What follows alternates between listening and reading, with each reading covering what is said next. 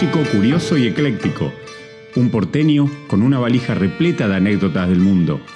Del rock al tango, de abuelo de la nada a linchera, hoy nos trae un oasis en medio de la locura. Melingo se sube al rascacielos. El laberinto soñó con un bandoneón y se. Bueno, Daniel, bienvenido a Rascacielos en Foco. Gracias por estar con nosotros. ¿eh? La primera pregunta para arrancar este viaje que vamos a hacer es: ¿dónde te encontró esta locura que llamamos pandemia este 2020 y cuáles fueron los proyectos que tuviste que poner en pausa debido a todo esto? Bueno, eh, primero saludarlos, eh, saludar a los oyentes también, por supuesto.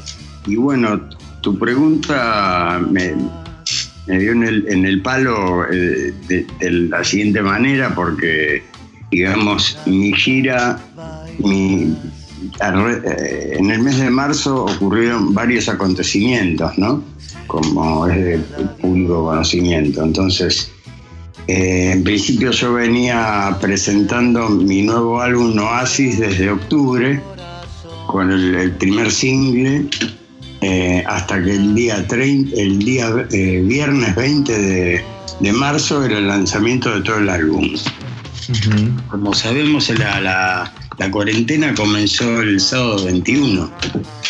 Yo tenía programado para todo, todo este año, inclusive el año próximo, toda la presentación en, en 14 países. Eh, ya programada, cosa que se postergó todo un año, ¿no? Pero digamos que tenía el ticket eh, ya con un pie en el avión, me agarró porque, digamos, el, viernes salió el álbum, el sábado comenzó la cuarentena y el lunes 23 yo viajaba. Claro. Con, mis músicos, eh, entonces, digo, pegó en el palo porque eh, dos días después o por una cuestión de horas hubiéramos quedado varados en, París, anclado en París, ¿no? Claro. que de alguna manera se lo ve muy interesante, muy poético, pero, pero fue bueno quedarse en Buenos Aires con toda esta situación, sobre todo por estar cerca de la familia, ¿no? Sin duda, sí, me imagino. Claro, claro. Es, eh, te escuchamos decir, de hecho, escuchamos la, nota que hiciste con nuestro amigo Mario Mengoni, y justo en ese momento le contabas a él que, que tenías planeado, por ejemplo, en ese momento que estabas hablando con él, tendrías que haber estado en Ámsterdam y uno piensa, wow, ¿no? Lo que es tener un proyecto y cómo, cómo uno piensa que se va a desarrollar y que caiga esto como un rayo, pero lo bueno es, como vos dijiste, poder encararlo con la familia y tener un poco de tranquilidad y también lo bueno es que se haya postergado y no suspendido. Sí, agradezco al universo que se haya postergado las mismas fechas, los mismos países digamos, no la, exactamente las mismas fechas, digamos, corrido un año, pero los festivales, de, en todo un, marco en el que yo recorro hace más de 15 años ya anualmente. Era muy importante esta gira, de, hecho lo es, porque daba a conocer eh, mi nuevo álbum, ¿no? que, que estuve trabajando más de dos años con ese material. Sí. No, me quedó un poco en la mitad de la garganta, ¿no? El grito. Claro, bueno, pero una cosita linda que podemos rescatar de este tiempo, que, bueno, ha cambiado de, nombre muchas veces, pero aquí en la Argentina un poco que se sigue llamando cuarentena, es que hace poquito salió el vinilo de Oasis y, lo festejamos porque, bueno, es una forma de, digamos, de, renovar las energías y, seguir dentro de este concepto. Vos sabés que vamos a ir y volver mucho con, con el disco nuevo, pero te quiero hacer una consulta que tiene que ver con vos como artista. Eh, digamos, conceptualmente uno piensa que no son muchos los músicos argentinos que tienen curiosidad por explorar varios géneros, como es tu caso. ¿Te consideras un artista del rock nacional o sos un jugador libre? Me considero las dos cosas. Primero, porque por profesionalismo comencé en las grandes huestes de los abuelos de la nada, digamos, o sea, sin más y menos que de la mano de Miguel Abuelo entré por la puerta grande, digamos, por una, universidad que, tuve la, suerte de, aprender con él, ¿no? De la mano de Miguel, porque Miguel, si hay alguien que nos, que nos enseñó de mano directa y de cerca y laburar con ellos y ver en el ejemplo, porque muchas veces se aprende, la mayoría de las veces se aprende con el ejemplo, ¿no? Sí todo el grupo que trascendimos de la mano de él, ¿no? Por eso te digo, en ese sentido se lo debo todo a nuestro, a nuestro rock como bandera. Muy importante para mí mirar hacia, hacia mis influencias eh, familiares. Claro. digo que fui más influenciado de base por todo mi entorno que no solo fue el rock que me vio crecer, digamos, como profesional, sino el tango y la música clásica, ¿no? Y Daniel, dentro de todo este variopinto, como hablaba Mati, de, influencias musicales y estilos, eh, bueno, vos lanzaste el Oasis, como estabas comentando antes este año, y entiendo que hay una especie de concepto basado en la trilogía como que viene a cerrar una trilogía de los últimos seis años, ¿no? Que arrancó con el Lingera en 2014, anda en 2016 y ahora cierra en 2020 con el Oasis. Me gustaría consultarte, tengo curiosidad, ¿cómo es ese concepto? ¿Cómo llegaste al concepto de cerrar la trilogía? Son series, ¿no? Porque, digamos, nosotros venimos de, de la tradición del long play, ¿no? De larga duración, en el cual teníamos 40 minutos porque así la, industria discográfica lo exigía. ¿no? En un momento cuando crecimos con el, con el vinilo, lo que llamamos vinilo, porque anterior a eso eran, fueron los singles, ¿no? Como la industria discográfica fue creciendo, la necesidad se llegó hasta el formato de vinilo, que es el que reivindicamos ahora, bla, bla, bla. Esa eh, es la, capacidad, eh, digamos, que tomamos como, como parámetro de duración de lo que podría llamarse un, álbum, ¿no? Que ahora volvieron los discos, vinilos, etc. Entonces, eh, con lo de la trilogía, quise cerrar una serie con este personaje. Si bien Oasis cierra esta trilogía de Linchera, Anda y Oasis, eh, Oasis es una tercera parte de todo el material que saldrá ahora como Oasis segunda parte y tercera parte. Muy bueno. Eso, digamos, por el trabajo bastante en series y en este caso con el personaje de Linchera, que es el narrador, ¿no? Claro. Claro, y en ese caso yo te consulto porque un poco lo que te decía Gonza, ¿no? Eh, ¿Cómo se siente cerrar esa trilogía? O sea, una vez que, esto se cierre, ¿vas a abandonar el personaje de Linchera y nacerá otro, por ejemplo? Si vienen dos partes más, con el personaje de Linchera, ¿no? Porque Oasis es esta, este álbum que conocimos este año. Sí. Con una serie de invitados eh, eh, igual personajes dentro de la historia que narra esta odisea de, Linchera, sí. completa con eh, estos dos eh, audios más que van a ser la segunda parte y la tercera parte de, de Oasis. Perfecto, bien, bien explicado y, es lindo saber un poco que, ese personaje tan entrañable este, tiene vida más allá de este disco.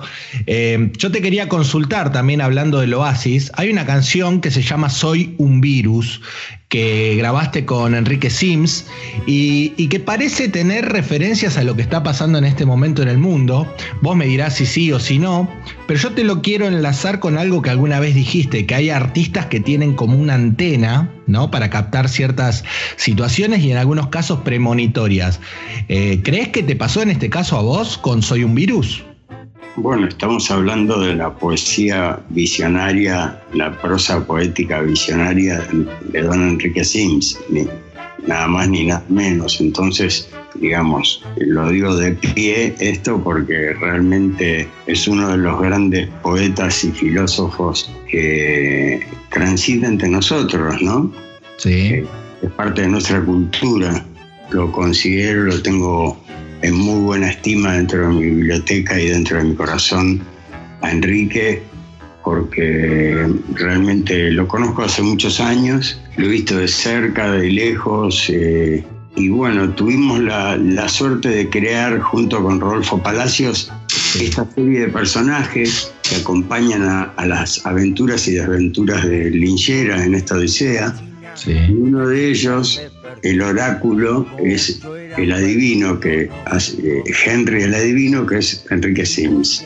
Claro, abriendo el disco. Sí, digamos, aparece a todo lo largo de la historia, porque eh, es el, es el poeta oracular, digamos, el que va diciendo de alguna manera metafórica lo que va a pasar luego en la historia. Entonces es como una, una, consulta a, a voz eh, abierta con Enrique a lo largo de toda la historia este oasis y lo que viene ahora, digamos, que es, digamos, el eco un poco de lo que, anticipa lo que va a ir pasando. Entonces, de alguna manera, no fue casualidad que Soy un virus, este texto que musicalicé con Enrique, se haya, se haya adelantado a lo, que, a lo que pasó, porque esta grabación es del año 2018 y 2019. Tenés que pensar que ya en, en octubre fue, ya estaba terminado, octubre del 2019 estaba terminado. Fueron bastantes meses antes de, saber esto que ahora sabemos todos. sabemos a medias, ¿no? Porque es un enemigo un poco invisible, ¿no? Este que nos tocó vivir. Eh, vos sabés, Daniel, que hablando de esto, eh, hace poquito charlamos con una amiga tuya, con Isabel de Sebastián, también muy admirada por nosotros, y, hablábamos de cómo con esta cuestión de, la pandemia se han resignificado algunas cosas, como hablábamos de, esta canción, eh, a ella le comentábamos, por ejemplo, lo de Héroes Anónimos, que es una canción que hoy suena mucho en los videos, cuando se habla de los trabajadores de la salud, la palabra héroes la leemos y la escuchamos mucho, ¿no? Y lo estaba haciendo una especie de, lo estaba relacionando con con esto de soy un virus, como a veces las letras se resignifican con lo que pasa en el mundo, es increíble. Sí, porque la mayoría de las veces trabaja muchísimo la intuición, el inconsciente, en los supuestamente creadores o los que materializan la, poesía o una canción o una película o un libro. Muchas veces eh, trabaja un sentido que no está tan a la vista y no es tan consciente, porque de la otra manera se, enseguida se nota cuando es una manipulación literaria o textual, ¿no? Eso queda muy a la vista. Con la música y la literatura es muy explícito eso, no, no se puede joder, digamos. Tal cual. Y, hablando de lo que viene, recién hablabas de lo que viene, eh, estás trabajando en una ópera audiovisual basada en el personaje del linchera, entiendo. Contanos un poquito más de eso. No solo hablar de lo que no, está publicado, ¿no? Eh, así que eh, te, puedo comentar eso, que quedan eh, dos tercios todavía de lo que Oasis mostró, quedan dos tercios que es la totalidad de la música de esta obra. Claro. mayor. Perfecto.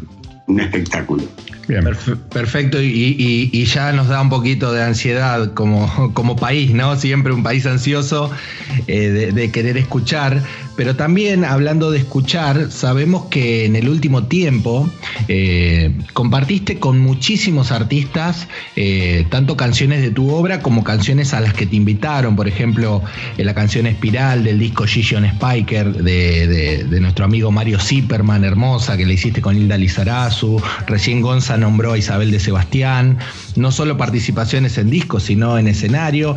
En tu último disco lo tenés a Andrés Calamaro y a Miguel Zabaleta y una especie de seleccionado de músicos. Yo te quiero preguntar concretamente si para trabajar con alguien tiene que haber una onda previa o a veces te lanzás a la aventura. No, la química entre músicos, artistas, se crea se crea por, por, la obra en sí, por la vibración, porque cada obra conlleva una vibración, tanto lo, pictórico con los colores como lo sonoro, ¿no? Entonces hay, hay un, también un funcionamiento intuitivo, instintivo, inconsciente que tal vez le llamamos química y que existe o no existe, ¿no? Y eso también es misterioso y, es mágico, entonces lo sabemos de alguna manera, saber cuándo viene y cuándo pasa y, estar dispuestos entre, entre compañeros a compartir eh, esa vibración juntos, ¿no? Por eso ocurren las juntadas. Claro, y, digamos, y si te pasa que vos no conoces al artista con el que vas a compartir una canción, esa sensación de la que hablas por ahí te llega a través de alguna escucha, de algún video, de algún show en el que lo viste, ¿te pasan esas cosas? Por supuesto, por eso te hablaba de vibración. Ahora compartí sin conocerlos personalmente con Marci Prieto de los espíritus y grabé todo de una manera virtual y participé en esta presentación del, del, último, del último álbum que presentaron ahora en, plena pandemia. Sí. Con unas ganas de, conocerlos personalmente, ¿no? Claro. nosotros los porteños somos muy de supones, muy de abrazar, ¿no? exactamente, exactamente. Un, un convenio, una química que se dio entre Maxi cuando me propuso cantar una canción con él, de intercambiar eh, chat de, audio, hablar telefónicamente, como se hace ahora, ¿no? Claro, claro. De toda una relación con los muchachos y bueno, tuve la alegría de, ser parte en el audio final de, ese, de esta enorme banda que me gusta tanto, que son los Espíritus. Qué, lindo lo que contás porque es como que se materializa a veces el deseo, ¿no? Y, y, lo que vos nos estás contando prácticamente para nosotros es como conocer el desarrollo de cómo se dan esos encuentros. Vos sabés que hablando también de esto de, la obra y de las canciones que son tan importantes, yo te quiero preguntar eh, a vos como músico, ¿qué imágenes tenés en la cabeza cuando trabajás una canción? ¿Y hasta dónde va tu seguimiento de una misma canción? ¿Te pasa eso de que la grabás y por un tiempo no la escuchás? ¿O después te interesa saber cómo se mueve y qué va pasando? Mira, volviéndote y cerrando lo de los deseos de, la, otra pregunta, yo creo que con el tiempo los, los hacedores de canciones o, de, libros o de películas vamos haciéndonos el deseo y pudiendo materializar ese deseo, ¿no? Es también todo trabajo que se aprende a hacer. Qué lindo. Que no es tan fácil, ¿no? Porque uno habla, bueno, yo lo, lo decía tanto que se materializó, pero muchas veces lleva un entrenamiento al, al hacer, ¿no? Al pasar el deseo al hecho consumado, ¿no? Como un ejercicio. Claro, claro, es parte del oficio. Porque el hecho está en, concretarla, por eso está relacionado con lo anterior. Y una vez que está concretada, toma vida propia la canción y pasa a ser parte pasa a ser completada por el oído de los que escuchan la canción. En el caso de una canción, ¿no? Con una obra eh, eh, plástica pasa lo mismo, una película también.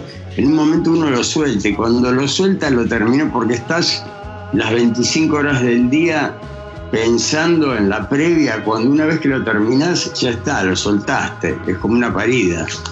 Entonces toma vida propia. Yo las canciones una vez que las grabo ya las escucho al tiempo eventualmente. Es una linda pregunta para hacerle en general a los artistas porque todos tienen reacciones distintas, pero en general a todos les pasa esto que vos decís, ¿no? Una vez que las sueltan, como que por un tiempo no vuelven a esa canción. No, porque está consumado, pasó del deseo al hecho. Bien, Bien, bien. Me, La abstracción que es una canción, que es la música, ¿no? Porque la música es pura abstracción. Por eso eh, empezamos hablando de la industria discográfica, que nada tiene que ver con la música, ¿no? Claro, claro. Como que se mezcla la burocracia, como, como quien dice la burocracia va en un plato y el deseo va por otro lado, digamos. Exacto.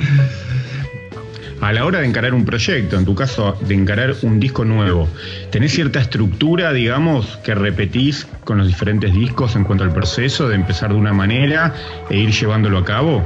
No, mira, te explico más o menos. La estructura es, una, materia que es morfología, ¿no? O sea, hay muchas maneras de armar algo. Entonces, eh, un poco se da intuitivamente un, un primer aliento hacia dónde va la dirección y después uno se adapta con las estructuras que uno va interpretando como, creador, eh, cuál necesita, digamos. Uno, eh, el músico siempre está en la misión de poder hacer florecer esa posible música, digamos. Entonces es como una, es como una tarea, una misión.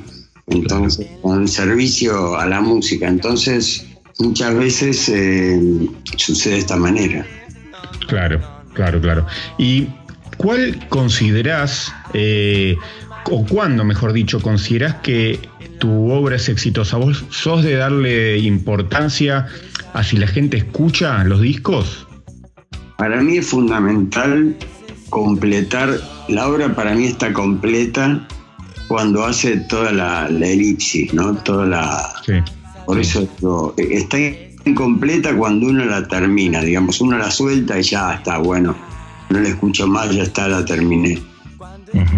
Y de ahí empiezo a tomar una, una segunda parte o una segunda vida que es en el oído del que la percibe, ¿no? Ahí es todo, va floreciendo ahí, entonces hay varias eh, instancias de éxito, porque cerrar una canción o una música ya es un éxito, pero después está es la otra parte del éxito, si se si cumple toda la, toda la función que tiene que cumplir, eh, digamos, completándose en los oídos de los, de los oyentes. Claro. Y, vos sos un artista que le pone mucho el cuerpo a todo lo que es difusión de su obra y demás. Sobre todo, si debes ser de los tipos más activos dentro de, la escena nacional. Bueno, recién nos contabas esto de los viajes. Em, yo te quiero consultar eh, se están cumpliendo 37 años de, la dicha en movimiento, ¿no? Eh, charlamos un poquito de eso, así que va nuestra felicitación. Y también te quiero preguntar, porque en el último tiempo, entre el año 2018 y el 2019, eh, tuviste algunos shows donde compartiste escenario con Pipo, con Fabiana Cantilo, con tus compañeros de los abuelos de la nada, también en un homenaje que se le hizo a Miguel en un show de Andrés Calamaro. ¿Qué ves cuando miras para atrás? Y mucho, mucho orgullo, mucho honor, mucha felicidad, mucho decir, pucha, realmente estuve en el lugar correcto. Eh, haciendo de unos compañeros inigualables y he tenido esa suerte. Eh, celebro que haya sido así, realmente. Por eso digo, es mucho amor el que siento con mis compañeros de ruta, ¿no? Mis, los verdaderos peregrinos que fuimos haciendo nuestro camino juntos. Entonces, verlos hoy día y haber llegado a este, a este punto no es menor. Claro, habíamos leído una, declaración tuya que, los definías como sobrevivientes, ¿no? A tus compañeros de generacionales. Sí, no me gusta mucho la palabra esa. está bien. O sea, preferís, preferís más, más eh, disfrutar de lo que es un reencuentro o un encuentro, como quien diría. Sí, hoy día todos los habitantes sobre el planeta somos sobrevivientes. Buena definición. Se podría ampliar eh, en un tono peyorativo de esa manera. Exactamente. Sí, tal cual. Y Daniel, hablando de compañeros de Ruth y volviendo sobre la entrevista que te contaba que habíamos hecho con Isabel hace poquito, uno de los temas que tocamos con ella fue la presencia que están teniendo géneros como el trap, la música urbana y la fusión que a veces se hace con otros géneros. Ella nos decía que durante los premios Gardel, que se hicieron hace un par de semanas, se utilizaron algunos raps sobre tangos y que no le había gustado mucho. Vos, siendo alguien tan identificado con el tango, me gustaría saber tu opinión de esto. Bueno, primero tendría que escuchar lo que escuchó Isabel, porque no, no vi los premios Gardel, así que no te puedo dar una opinión porque yo no me gusta opinar porque no, no soy juez, pero puedo menos dar una opinión de algo que no escuché hablando de música, ¿no? Porque entra por el oído, lo que hablábamos antes, ¿no? Yo le tengo completar lo que inició el, el músico de esto que me estás comentando vos. Claro. Y si reformulamos la pregunta, te, consulto, ¿sos de escuchar eh, los géneros nuevos? Pues, ¿Podría ser denominado música urbana o mismo como se lo conoce aquí como trap? ¿Sos de escuchar ese tipo de cosas? Sí, sí, me encanta. Tengo muchos, muchos músicos muy jóvenes, muy talentosos, muy abiertos, porque si de algo se diferencia esta nueva generación de alrededor de los 20 años, algunos menores de 20 años, algunos pasando los 20 años, su respeto y su, y su apertura y abertura del corazón y de los oídos hacia eh, generaciones anteriores, cosa que no pasó en, en, otras generaciones. Yo lo recuerdo como joven, que, que digamos, no se tenía tanto respeto con determinadas músicas y se sigue faltando respeto con muchas músicas. Entonces lo que veo y lo que rescato muchísimo de esta nueva generación es eso, realmente que hacen hincapié y absorben lo que tienen que absorber, porque si uno se niega antes de conocer algo, está solamente reduciendo su conocimiento, ¿no? Está a florecer su, su mala espina, ¿no? Porque conocer siempre hace bien, ¿no? Y lo hace más bueno a uno. Bien, bien, linda definición. Recién te, te, felicitamos por los 37 años de, La Dicha en Movimiento. Eh, ¿Qué recordás de ese disco en particular? Mira, recuerdo que fueron, fueron tres días. Fue un sábado, fue un domingo, en los estudios Panda en la calle Segurola. Eh, esa mañana del viernes que habíamos quedado para grabar, yo fui a, Villa Voz a buscar una guitarra que después fue la que me acompañó durante hasta el día de hoy, la tengo acá al lado mío, que es una, una, Telecaster Teen Line, que bueno, le compré cuerdas, le puse cuerdas, fui al estudio, llegué tempranito, no sé si a las 10 de la mañana, 11, y bueno, afinamos y grabamos las bases. El día sábado fue más gracioso porque digamos no fue el laburo nuestro, sino estaba Charlie, estaba Andrés, que eran los, digamos, Charlie producía y Andrés colaboraba con los teclados, porque eh, Andrés era el sexto twist, porque en esa época eh, que tocábamos en el Parque Genovés, en el Café Einstein, el tecladista era Andrés. En el claro. Era, era Andrés el organista, digamos, porque se usaba órgano era, era Andrés. Entonces, eh, Andrés grabó la mayoría de los teclados eh, en la dicha movimiento. Y ese día, porque el, domingo lo mezcló Charlie con, con Amílcar Gilaber, con Mario Breuer, estaba de asistente Mario.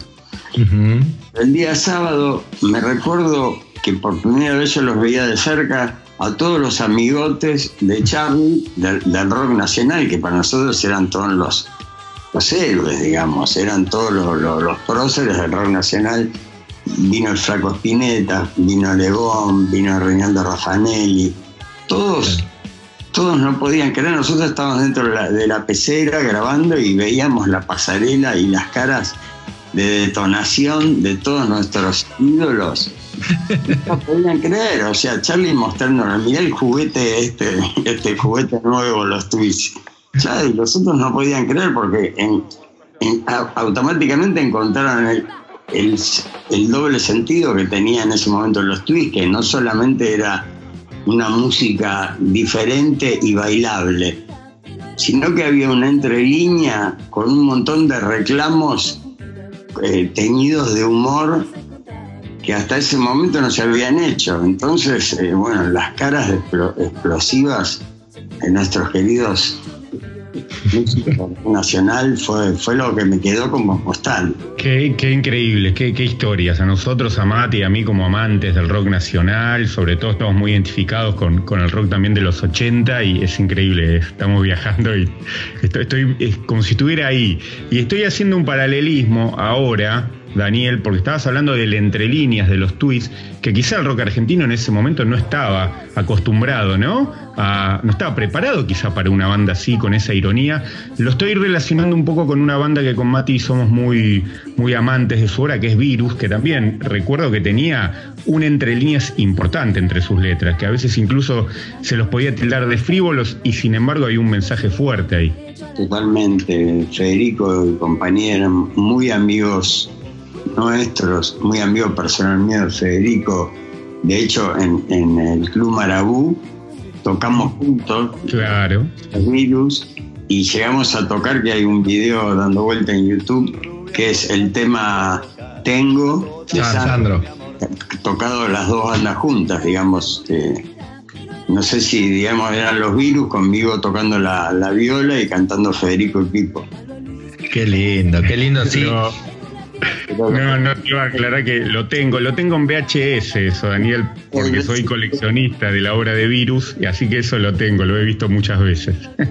Pero de todas maneras lo que caracterizaba a los tweets cuando hablé del, entre líneas o la segunda lectura era el condimento del humor.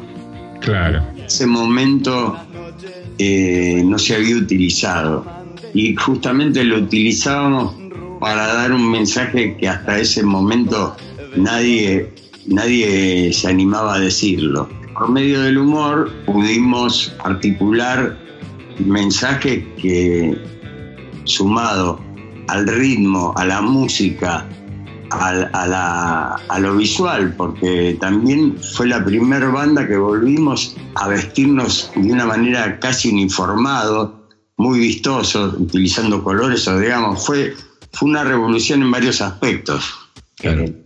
La propuesta ¿no? de la dicha movimiento. Bueno, y te puedo sumar uno, Daniel, eh, si me lo permitís, fueron una de las primeras bandas en tener una cantante mujer también, con, con ese rol eh, tan protagónico. Para mí la, la imagen de la mujer siempre tuvo mucha importancia, sobre todo en mi trayectoria como como integrante de una banda, como productor o como compositor, lo puedo decir que después justamente que en el 85 dejé los Twists, eh, viajé a España y estuve 10 años trabajando con los Lions in Love, la cual la cantante es Stephanie Ringes y, y componíamos las canciones juntos. Para mí el elemento femenino es muy importante dentro del rock, dentro de la música siempre lo apoyé en ese sentido. Era, era, una condición eh, muy importante, digamos, y, un complemento a todos estos lenguajes paralelos que tenía la lectura de, la dicha movimiento, ¿no? En ese momento la dicha movimiento tenía muchas aristas. una de las aristas importantes era eso, la imagen de Fabi como imagen importante, porque era la, la imagen que representaba la banda, ¿no? Claro, tal cual. Era el MC. diciendo cosas raras, se esfuerza mucho el cuerpo, se nubla la mirada. En la canción Viéndolo, cuando entra Hilda, es como que como quien dice, viste, cuando, como que te derrite, ¿no? Te derrite escuchar esas voces eh, dentro de ese tipo de canciones, pop, como que tiene todos los ingredientes que uno pudiera desear. Sí, sí, sí, volvemos a, lo que te decía antes, que de alguna manera el color de una voz femenina y la imagen femenina también el aporte conceptual de todo este, de todos estos cambios que queríamos producir, digamos, con, con el ejemplo, ¿no? De hacer esa música. Hasta lo que se ve, hasta lo que se había visto hasta ese momento. Porque todos éramos fan de, de Box de Manal, de Almendra, de todos, era, era lo que teníamos, era lo que teníamos. Y ahí se Claro. empezaron a dividir las aguas, los estilos y los subestilos, más en los 90 y 2000, más estilos dentro de los estilos. Y bueno, es como las especialidades de la medicina del cuerpo, ¿no? Cada vez hay más especialistas, ¿verdad? Especialistas en uñas, en cutículas, en huellas digitales, y así. Eh, Daniel, me gustaría consultarte algo que eh, siempre lo preguntábamos con Mati, a quienes, digamos, eh, fueron eh, artífices de toda esta historia del rock nacional. Y muchas veces se habló de la famosa grieta rockera en nuestro país, ya no tanto, pero sobre todo en los 80 y los 90, como que había algo que dividía de un lado quizás las bandas más contestatarias, por decirlo Los Redondos o Sumo, del otro lado estaba Virus, estaba Soda, podían estar los Twists también. ¿Vos lo viviste así en ese momento? Esto lo hablamos con Isabel también, le preguntamos que ella había estado con Los Redondos, ella estuvo con Soda también. Y eh, para nosotros creemos que es algo más fogoneado quizá por la prensa o el público, que entre las bandas había una mancomunión mucho mayor. Tal cual, vos lo decís, es como un- un- una comida enlatada para la prensa, ¿no? Digamos, porque primero que el, el ambiente musical era muy pequeño. Digamos, antes que nosotros también estaba la, la- la- la música comercial y la música progresiva. digamos. Nosotros tampoco inventamos nada, ni la prensa inventó nada en ese momento. También se agarraron con lo, lo de la guerra de las Malvinas y la prohibición de música en inglés, pero lo que te puedo decir es que de adentro éramos todo un grupo de músicos que, que todos queríamos, teníamos una pulsión muy fuerte con la música. De hecho, yo recuerdo ensayos del Ring Club con las Baby Squid, que fue anterior a los Twists, Mm. era conmigo Luca, porque yo tocaba con Luca en, en- en las primeras épocas, era, a- caminábamos bastante juntos y venía, me acompañaba al ensayo, ahorita ensayábamos con la Baby Squid, Ujú. y, y bueno, ahí te puedo, te puedo decir y mezclar que tanto Luca como, como Federico Moura, como Charlie García, digamos, éramos todos muy colegas, muy compañeros. No, no, no veíamos la diferencia, no existía, digamos, esa brecha ni, ni esa grieta que ahora le llaman grieta, pero no, no, no, no se veía en absoluto, ni existía, ni existía. Qué lindo, qué lindo, Daniel, contar con tu testimonio desde adentro, ¿no? Que es lo que vale y es lo que siempre decimos con Gonza, que hay que ir a la fuente, ¿no?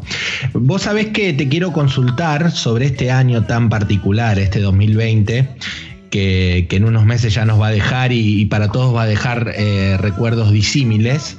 Yo te quiero consultar si este 2020 fuese una canción, ¿cuál sería, de quién y por qué, según Daniel Melingo?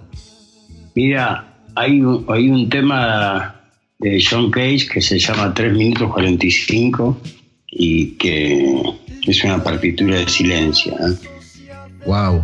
Eh, el, el pianista se sienta al piano, abre la tapa, pone la partitura y en la partitura no hay nada.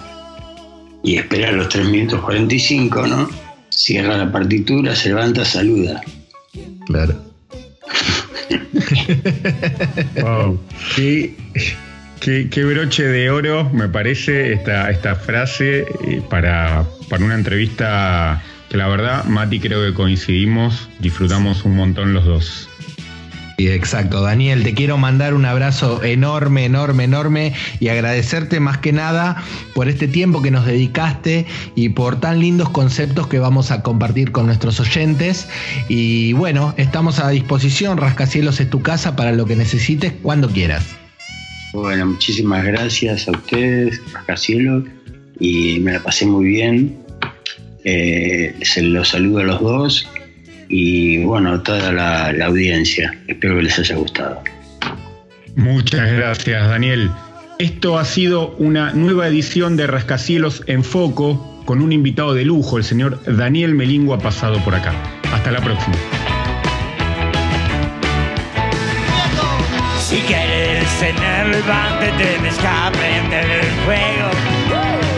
Con la feliz bamboleante que se marquen bien los huevos. Que ver cuando van las chicas revoleando las cocheras con el coche en la cintura. Yo me al piso, es la locura.